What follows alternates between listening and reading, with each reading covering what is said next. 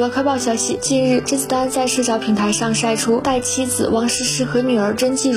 云南旅游的照片，一家三口享受悠闲的亲子时光，还去吃了云南米线等特色美食。照片中，甄子丹一家打扮的都很低调简单，甄子丹穿着紫色套头衫，头戴鸭舌帽，坐在小板凳上吃米线，还对镜头竖起了大拇指，笑容满面，毫无明星架子，十分接地气。除了米线，他们还在云南吃了特色大餐，桌子上用叶子盛着各色家。郑静茹还对镜头特意展示了自己手中的美食，气氛和谐欢乐。